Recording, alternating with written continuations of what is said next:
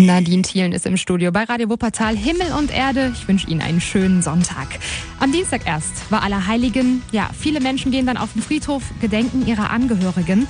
Und auch sonst ist ja gerade der November und die dunkle Jahreszeit für viele dieser Moment, auf den Friedhof zu gehen. Um 21 evangelische Friedhöfe in unserer Stadt kümmert sich der evangelische Friedhofsverband Wuppertal. Und da fällt auf, immer mehr Menschen lassen sich in einer Urne beisetzen. Als der Verband 1984 gegründet wurde, lag der Anteil der Urnenbestattung unter 4 Prozent.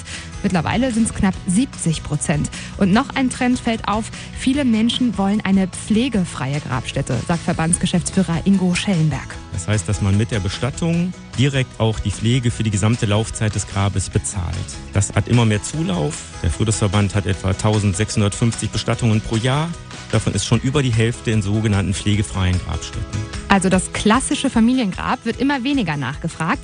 Die Zeiten, wo aufwendig gestaltete Gräber den Stand oder die Bedeutung einer Familie widerspiegeln, sind offenbar so langsam vorbei. Auf der anderen Seite ist es aber schon so, dass Menschen diesen Ort der Trauer brauchen den auch gerne besuchen möchten. Und für viele, die sich dafür entscheiden, bekomme ich in Gesprächen so mit, die sagen, ich möchte eben kein schlechtes Gewissen haben, wenn ich zur Grabstätte komme, sondern ich möchte einfach, dass sie dann auch gepflegt ist. Und dafür gibt es dann diese pflegefreien Angebote, einmal so im Rasenreingrabbereich, aber auch schöne gärtnerisch gestaltete Anlagen.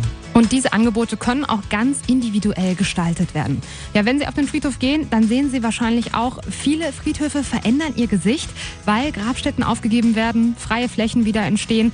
Das bietet natürlich auch Raum, dass der Friedhof nicht nur Bestattungsplatz, sondern ein Ort der Begegnung ist.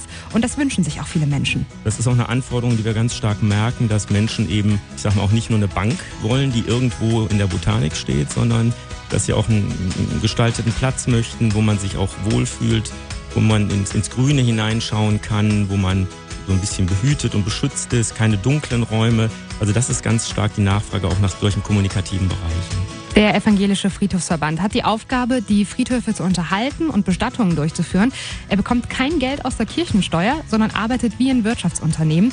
Und dazu gehört dann auch die Frage, wie der Friedhof in Zukunft aussieht. Bedeutet auch, dass jetzt überlegt werden muss, welche Friedhöfe irgendwann einmal geschlossen werden müssen. Wobei Schließung ja immer bedeutet, die letzte Nutzungszeit muss abgewartet werden und noch zehn Jahre Pietätsfrist. Also da reden wir über Zeiträume von 35 bis 40 Jahren. Aber das sind natürlich Weichenstellungen, die wir heute treffen müssen. Das ist immer schwer. Da geht es ja nicht nur um einen Schließungsakt, sondern hier geht es ja auch um menschliche Schicksale, um familiäre Geschichten, viele Emotionen. Das ist nicht leicht. Bisher ist allerdings nur der Friedhof Eschensiepen mit 200 Gräbern geschlossen worden. Radio Wuppertal ist hier.